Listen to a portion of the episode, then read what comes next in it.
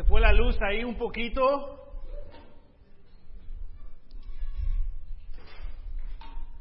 Pero ya regresó. ¿Cómo están? Amén. Bueno, felicidades primero que todo, Iglesia El Mensaje. Cumplimos la meta de nuestra ofrenda de misiones. Amén. Ah, el segundo año consecutivo que, que ah, pasamos la meta. Hace un año la pasamos por 8 dólares ah, y este año la pasamos por un poquito más. Amén. pero el, el, punto es de que pudimos cumplir y obviamente vemos la generosidad de nuestra región y cómo queremos, queremos dar. Amén. le queremos dar las gracias a, a, Andrés que está con nosotros de nuestra hermana iglesia en MLA, ahí en, en Paramount. Amén. Ah, y también agradezco eh, la perspectiva y la convicción ahí de, uh, de Marco compartir sobre, sobre la ofrenda. Me conmovió mucho lo que compartió porque es lo que hace Dios. Uh, cuando tenemos ese reto y ponemos a Dios primero, siempre ahí está las, las escrituras cumpliéndose. Amén. Abran la poderosa a Juan capítulo, capítulo 4. Hoy es nuestra segunda clase de nuestra nueva serie titulada Más allá beyond, más allá. Ah, eh, hablando de más allá, eh, la familia Acevedo les manda saludos de nuestra hermana iglesia en Corea. Ah, ellos están allá en Corea, acá estamos nosotros, viajaron. Ah, era el regalo eh, de cumpleaños de su hija Yvette. y este domingo, que sería para nosotros anoche, creo, solo me acuerdo por el mundial que hubo en Corea. Ah, fueron a visitar a nuestra hermana iglesia ahí ah, en Corea y pudieron alabar ah, con ellos. Amén.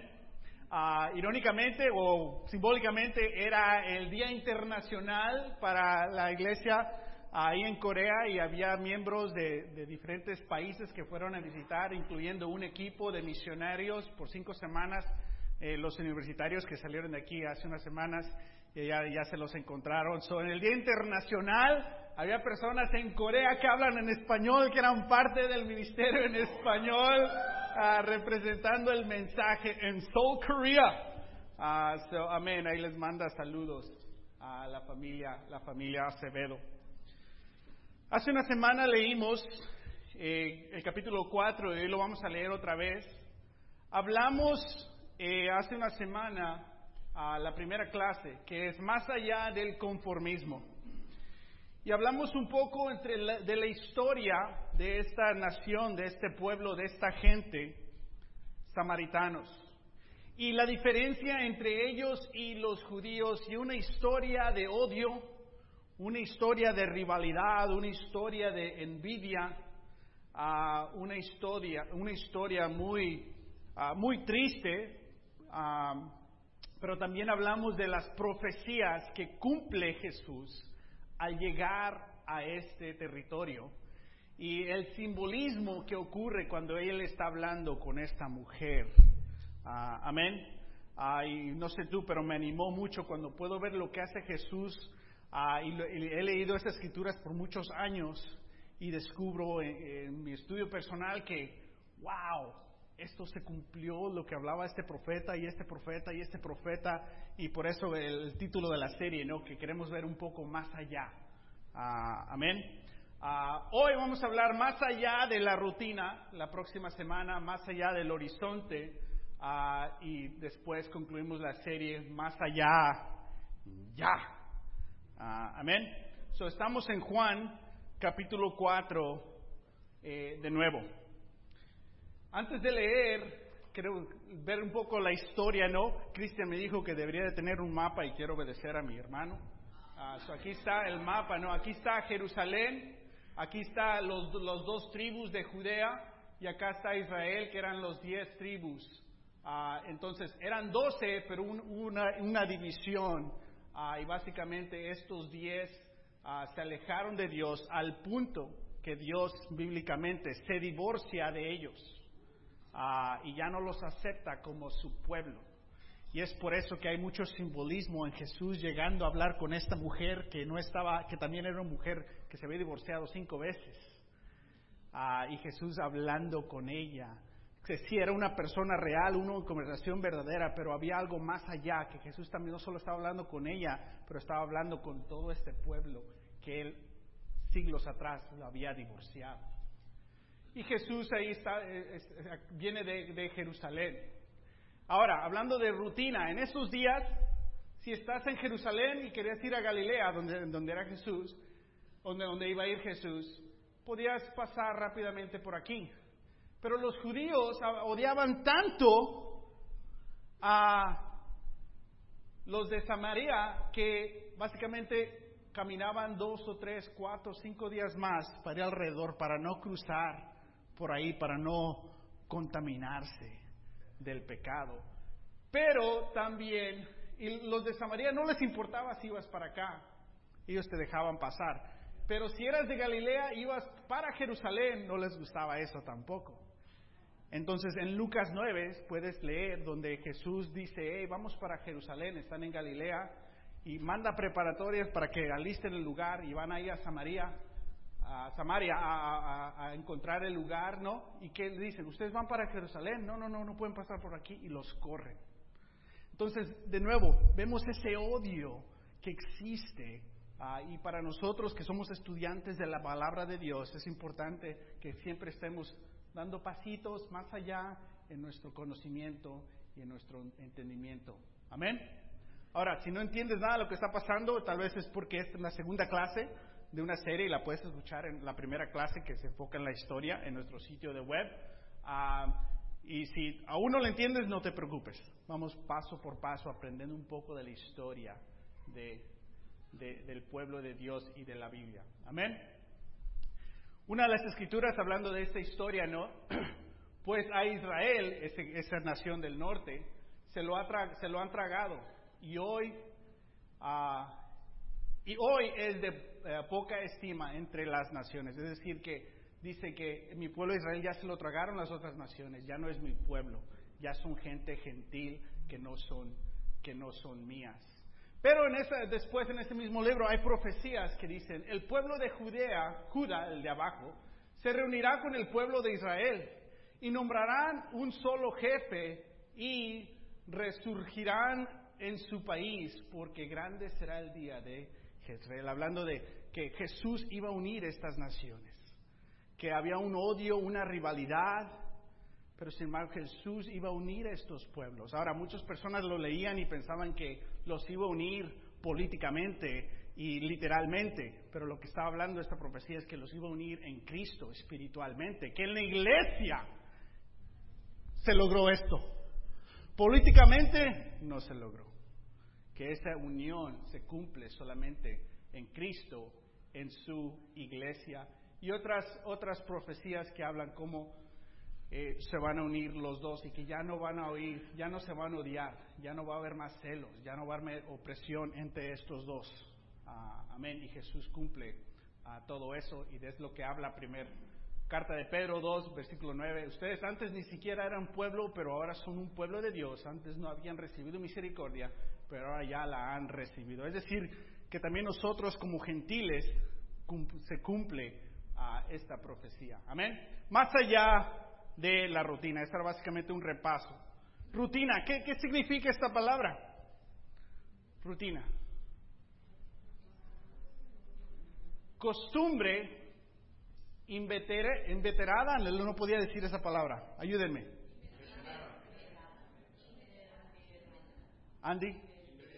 Inveterada. Porque en veces encuentras una definición y en la definición tienes que encontrar otra definición costumbre inveterada, hábito adquirido de hacer las cosas que sin pensarlas.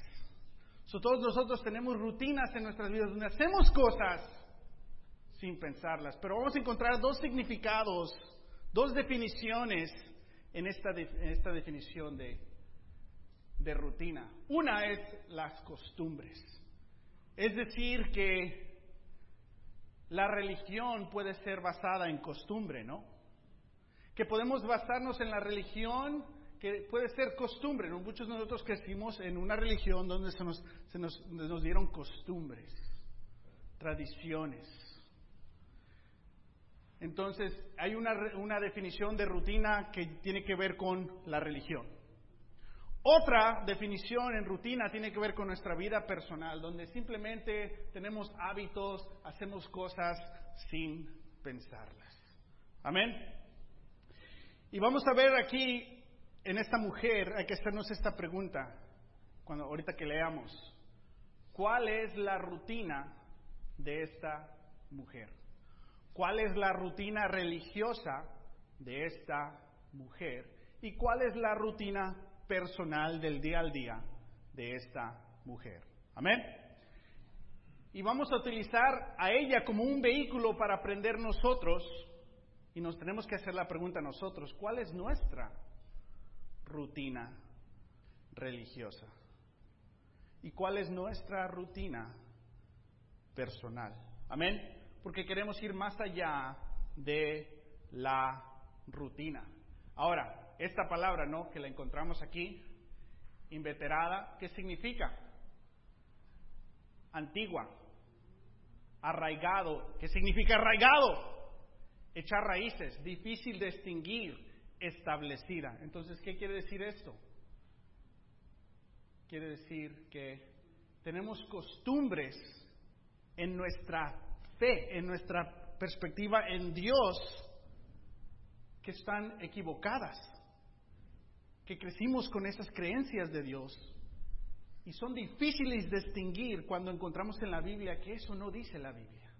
Pero mi mamá me dijo, pero la Biblia dice, es que mi abuela, si la hubieras conocido, pero la Biblia dice. Es que yo pienso, pero la Biblia dice, y en veces todos nosotros tenemos ciertas eh, costumbres religiosas, perspectivas de Dios, de nosotros mismos, del cristianismo, que todavía Dios está ahí, limpiando, limpiando, quitando y plantando, quitando y plantando. ¿Para qué? Para que podamos crecer y que nuestra perspectiva de Dios sea más mm, basada en la Biblia, no en costumbres. Amén. So, esa es la definición de rutina. Para hacerla fácil, le vamos a dar esto. Más allá de la rutina, más allá de la rutina religiosa, más allá de la rutina personal. Amén. Vamos a leer y vamos a encontrar estas rutinas y hablar un poco de ellas. Por favor, abre la poderosa a Juan capítulo 4, versículo 1. Dice, Jesús se enteró que los fariseos sabían que él estaba haciendo y bautizando más discípulos que Juan, aunque en realidad no era Jesús quien bautizaba, sino sus discípulos. Por eso se fue de Judea. ¿Por qué se fue de Judea? Porque ya habían matado a Juan. Y si mataron a Juan por bautizar, ¿qué iban a hacer con estos? También, y todavía el tiempo no había llegado, y por eso salen de Judea. Y cuando dice aquí, por eso se fue, esa palabra se fue, es, es diciendo que Jesús le da la espalda a Judá. Es decir, que la está condenando de cierta manera, diciendo, no me hicieron caso, no me escucharon. Y él después cuando regresa es cuando sufre en la cruz y muere por los pecadores, por nosotros. Pero Jesús se fue a Judea y volvió otra vez a Galilea. Como tenía, y hablamos de esa palabra, ¿no? Tenía que pasar por Samaria, llegó a un pueblo samaritano llamado Sicar, cerca del terreno de Jacob que le había dado a su hijo José. Allí estaba el pozo de Jacob, Jesús fatigado del camino, porque era totalmente Dios y totalmente humano, fatigado del camino, se sentó junto al pozo. Era cerca del que mediodía, es importante que notemos qué hora era. Después regresamos a eso. Sus discípulos habían ido al pueblo a comprar comida, porque ¿qué haces al mediodía? Pues a comer. En eso llegó a sacar agua una mujer de Samaria. Y Jesús le dijo, dame un poco de agua. Pero como los judíos no usan nada en común con los samaritanos, y hablamos de esta historia de odio, la mujer respondió, ¿cómo se te ocurre pedirme agua si tú eres judío y yo soy samaritana? Y vemos de nuevo eso. O sea, ¿Cómo sabía esta mujer que Jesús era judío?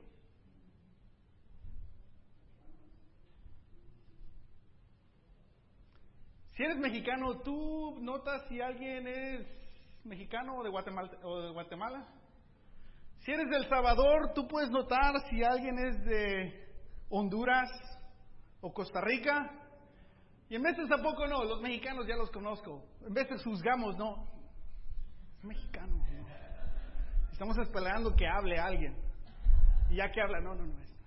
Lo sabía, lo sabía, como que me parecía. Y otros se nos hacen bien mexicanos, ¿no? Perdón, no estoy diciendo que es bien los prejuicios de los mexicanos, estoy confesando nuestros pecados, ¿no? Tenemos muchos. Y en veces nos sorprendemos, ah, yo pensé que eras de México. Y si eres de, de, de, Colombia, tú notas si alguien es de Uruguay o de Venezuela. Puedes notar, o sea, no, no sé, interesante, ¿no? Pero ¿cómo sabe que es judío? Ahora, Jesús es rabí, eso trae cosas que lo identifican tal vez como, como rabí, las vestimentas de, de los rabí en ese día. Bueno, no sé por qué dije eso, ya me perdí. Versículo 10. Jesús le responde, si supieras lo que Dios puede dar y conocieras al que te está pidiendo agua, contestó Jesús, tú le habrías pedido a él y él te habría dado agua que da vida. Es importante lo que dice Jesús, ¿no? Esta mujer lo identifica físicamente. Tú eres judío, ¿cómo me estás pidiendo eso? ¿Cómo te atreves? Nos estás poniendo en peligro a ti, a mí, no sé. Ella está viendo, viendo todo solamente físicamente. Jesús está viendo más allá. Pero Jesús obviamente conoce todo sobre esta mujer. Y Él está intencionalmente iniciando una conversación espiritual. Y todo cristiano tenemos que imitar y crecer en cómo iniciar conversaciones espirituales. En veces es como saltar a la, a la cuerda, ¿no? Que, estás hablando con alguien y, como le digo, para ver si va a estudiar. ¿Cómo O veces estamos con familia, ¿no? Y están hablando de algo y tú, ay, es que yo sé la respuesta, es que no es así, no la, no la pienses así. Ah. Mi mamá viajó a México y llegó de México. Y siempre es una experiencia dulce y agria. Porque cuando se reúne la familia, ah, pero después de unos días sale todo lo que estuvo ahí.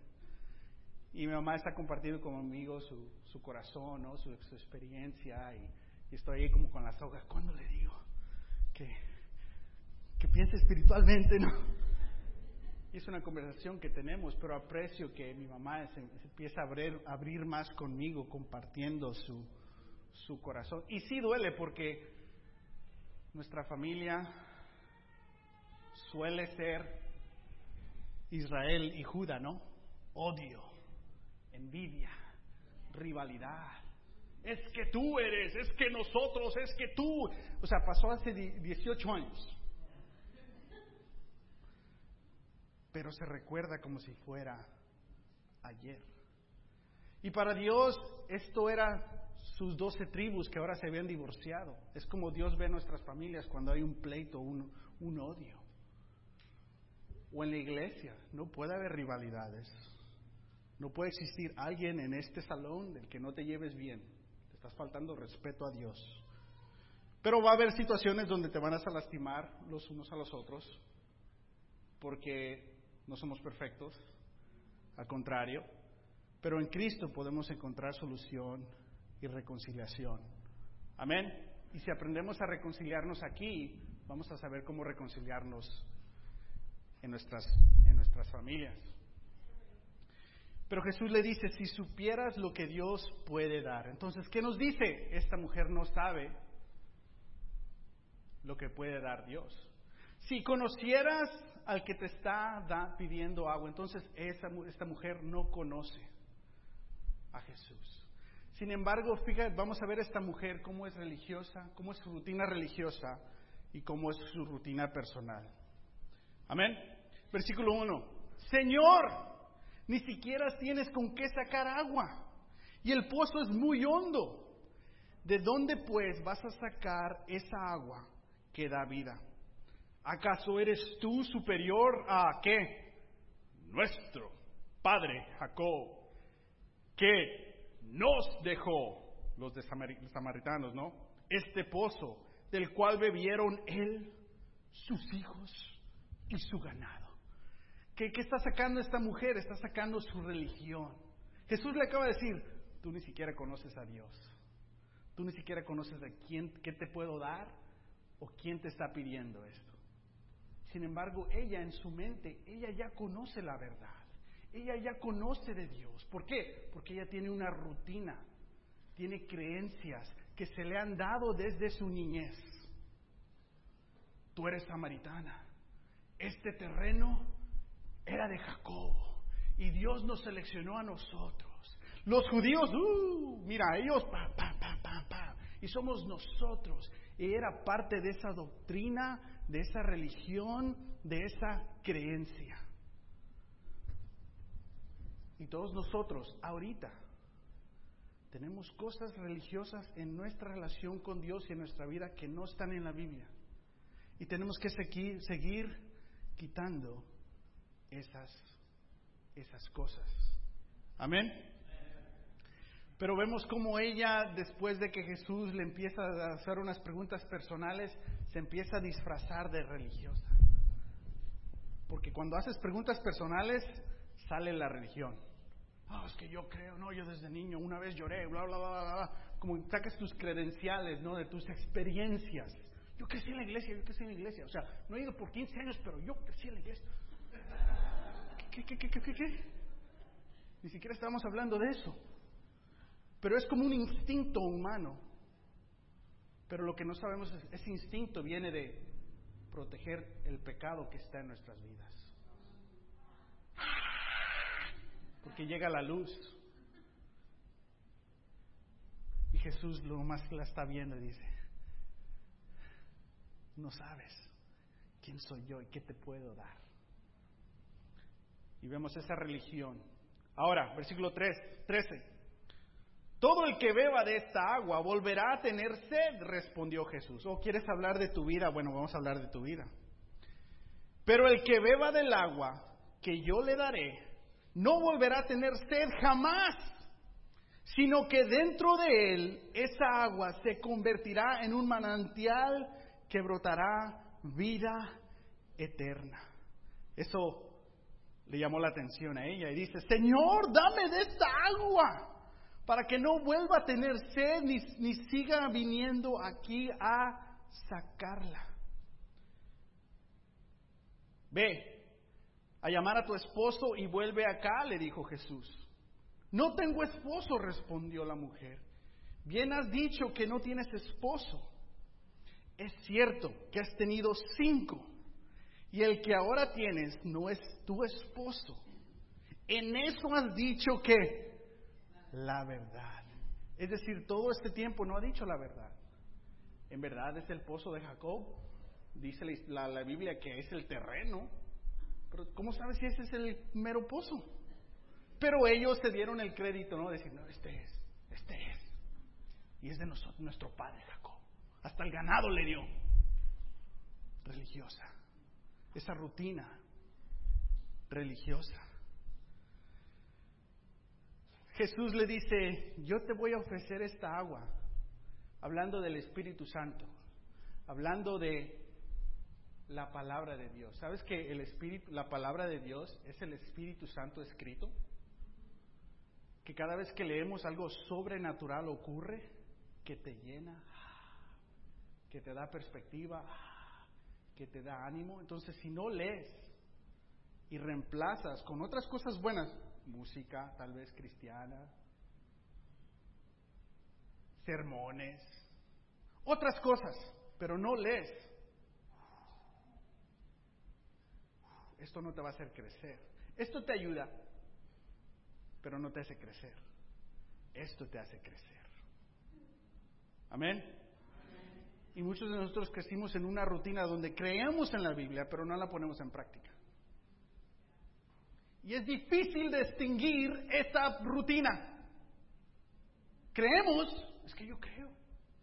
O sea, no la he leído en 15 días.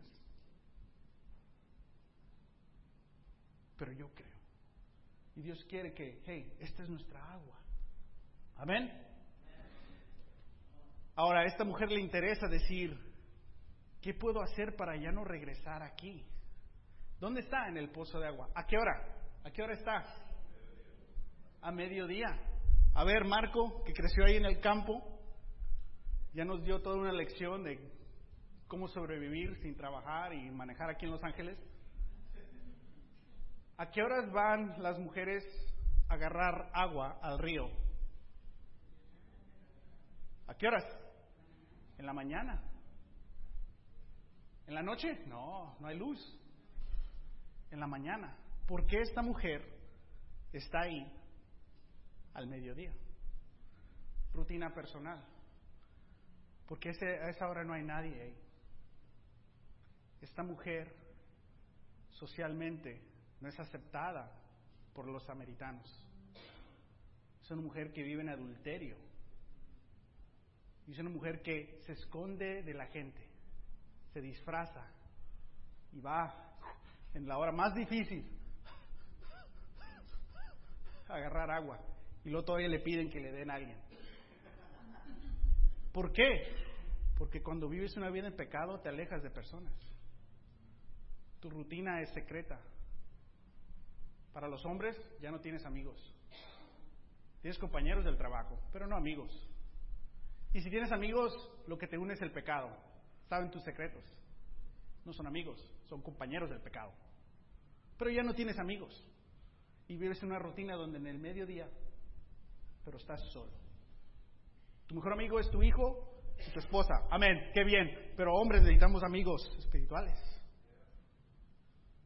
Para las mujeres, tal vez como esta mujer, cambiamos nuestra rutina para ya no ver a otras mujeres. Porque en veces, ¿no? Me han dicho, no sé si es verdad, las mujeres se comparan de una sí entre ellas. No sé si es verdad, es un rumor. Y esta mujer vive en una rutina personal sola, aislada. Y le interesa, ¿puedo tomar agua para ya no venir acá? En realidad, después de, que, eh, de serse cristiana, no creyente en Jesús, ¿va a regresar a agarrar esta agua física? Sí, pero ¿a qué horas? Cinco de la mañana, bien alegre. Hola, ¿cómo están? Porque su vida ha cambiado. Porque la agua que está hablando Jesús es esa agua espiritual que solo Él nos puede, nos puede dar. Amén. Y esta mujer ha hecho todo lo posible en su rutina personal para disfrazarse de religión, para hacerse sentir mejor, pero al mismo tiempo solitaria. Y esta es la peor combinación, religioso y solitario. Es la peor combinación, porque solo crece tu orgullo y crece tal vez conocimiento bíblico, pero en la práctica y si eres hombre casado, mujer casada y tienes familia y tienes hijos, ¿quién sufre? Tus hijos, porque ellos no ven el poder de Dios, no ven la, aventura que es caminar con Dios, no, no, no ven lo, lo, lo, lo, máximo que es esta vida, lo que ven es una vida religiosa, solitaria, con costumbres. ¿Quién va a seguir eso? Y muchos de nosotros crecimos en esos hogares, ¿no? Por eso como a los 13 a los 15, a los 18, si supieran lo que he hecho los últimos cinco años. ¿Por qué? Porque no vimos el poder, no vimos la vida, estábamos en una rutina religiosa. Amén. Y Jesús le dice, hey, pues háblale a tu esposo, porque Jesús le sigue, ¿no? Jesús molesta, hay que ser honestos. Jesús nos molesta, o sea, nos sigue preguntando. Y nos queremos zafar, como cuando te pone la mano alguien. lo que quiere es abrazarte, decir, hey, yo sé todo. Deja que yo te ayude. Deja que yo te perdone.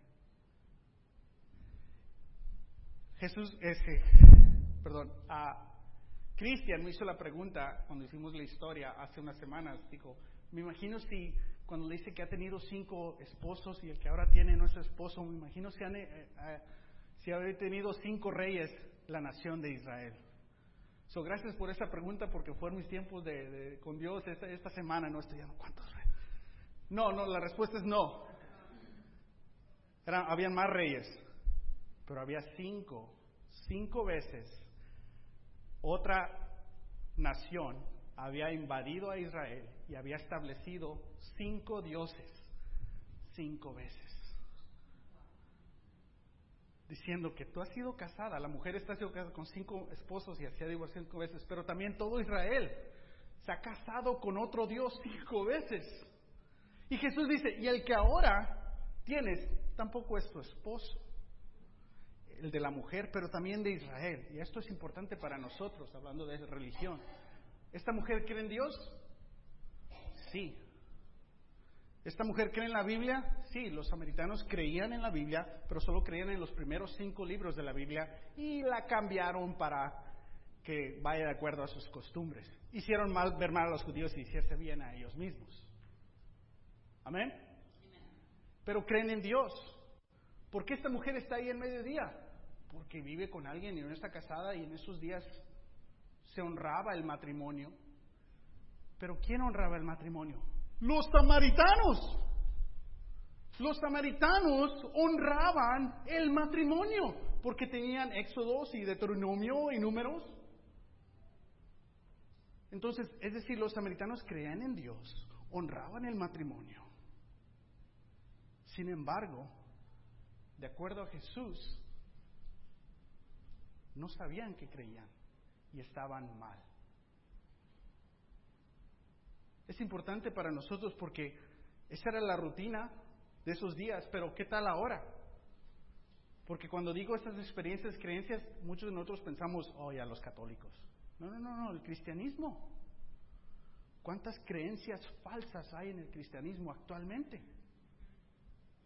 ¿Cuántas costumbres incompletas hay en el cristianismo?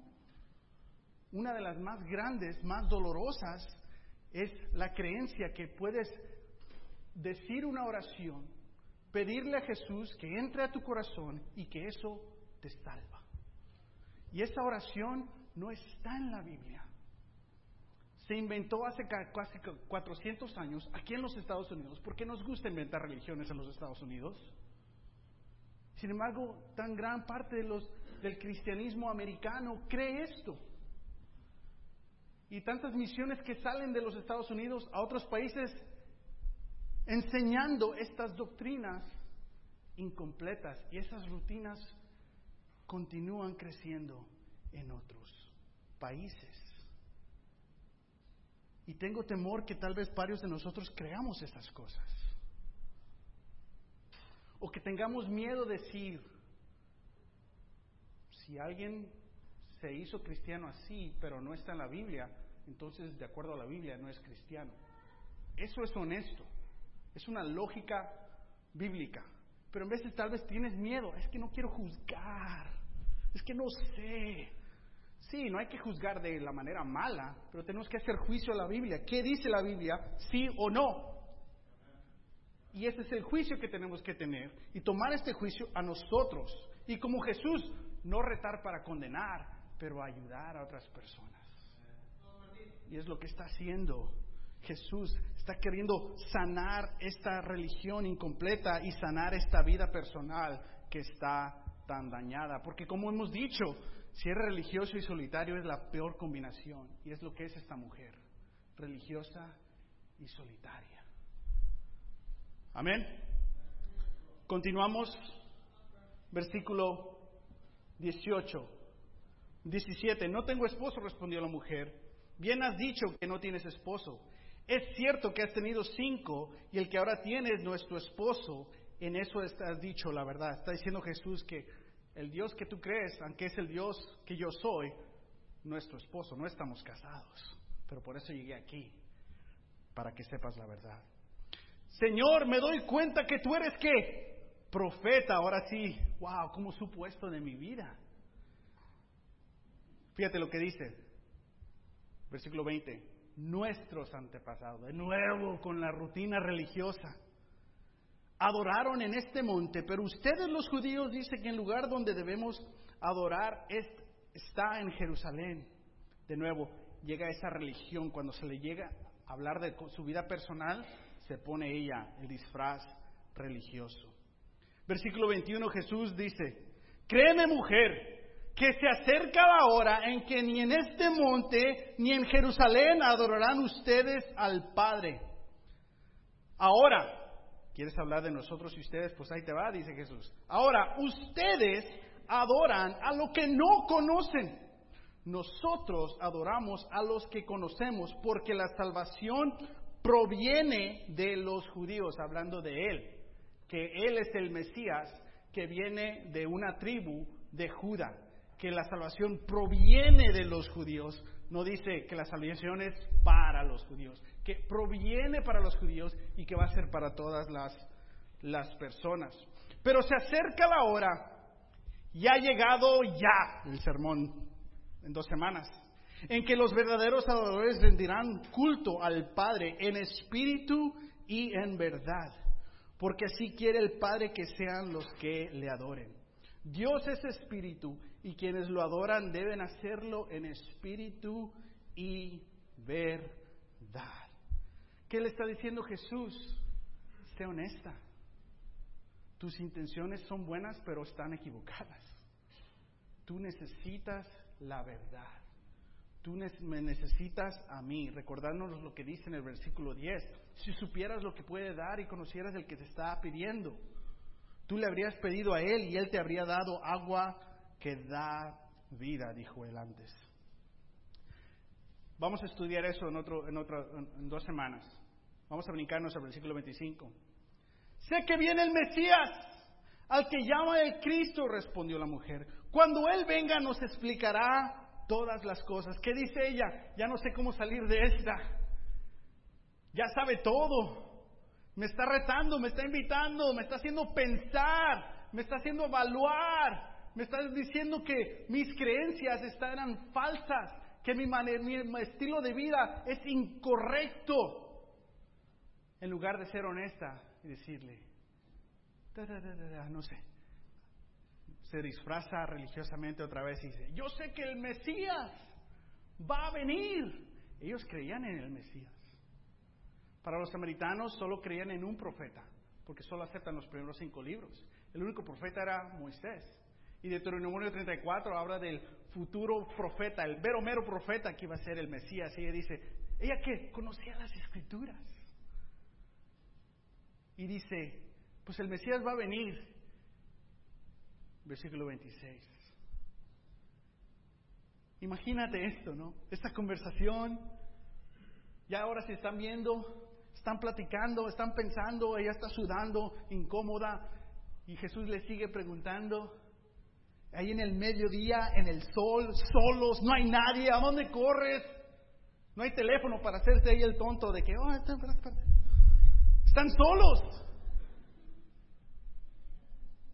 Y Jesús le dice, ese soy yo, el que habla contigo.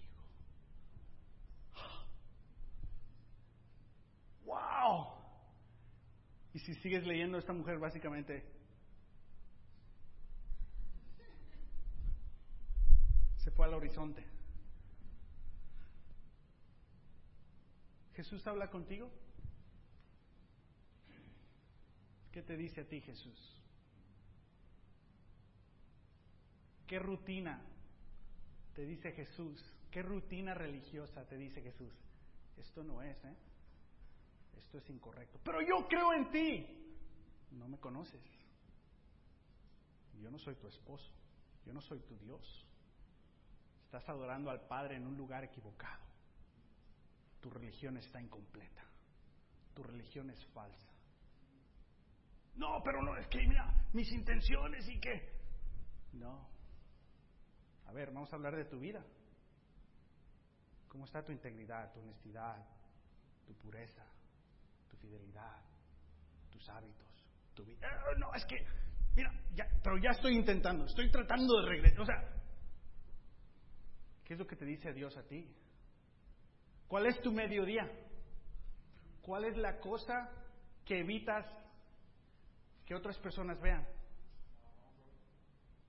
¿Cuál es la, rutina donde te escondes de otras personas para evitar el, reto espiritual?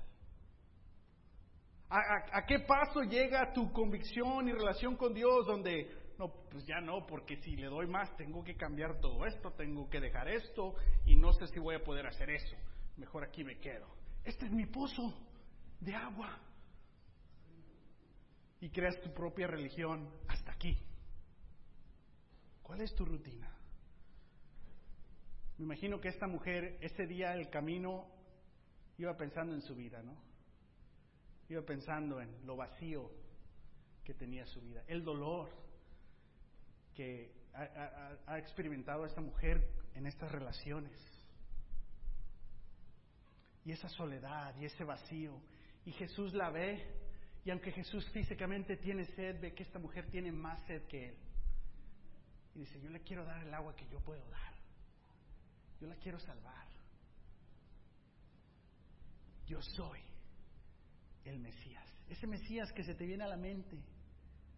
Esas escrituras que se te viene a la mente, dice Jesús, ese soy. Ese soy yo. ¿Cuál es tu rutina religiosa? ¿Cuál es tu rutina personal? ¿Qué tienes que corregir? tú en tu creencia bíblica? ¿Qué tienes que corregir tú en tu estilo de vida personal?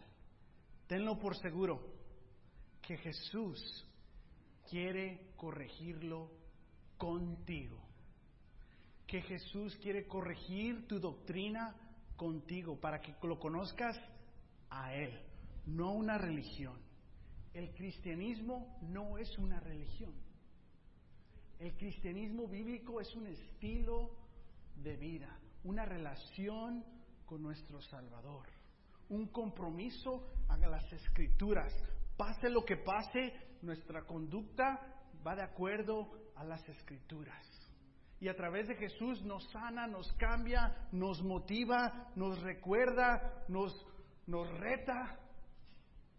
Pero nuestro compromiso es a Él, porque Él es el novio que dice, hey, te has casado cinco veces y con el que vives no es tu esposo, pero he llegado yo a casarme contigo.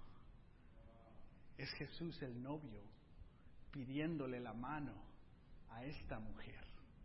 Jesús nos busca, no para condenarnos, para salvarnos. Deja que Jesús cambie tu rutina religiosa y deja que Jesús cambie tu rutina personal.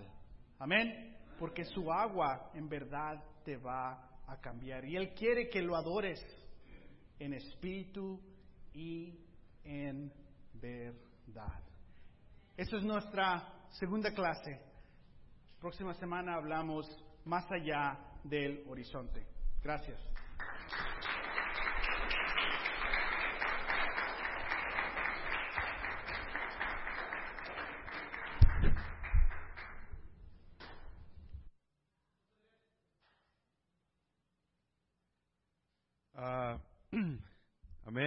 Qué increíble. Gracias a, gracias a Dios que nos, tiene personas como Martín que nos pueden instruir y nos pueden dar ese ánimo y de poder ver más allá. Yo creo que Dios, ah, yo venía con la idea de animar y Dios me ha animado más a mí. Me ha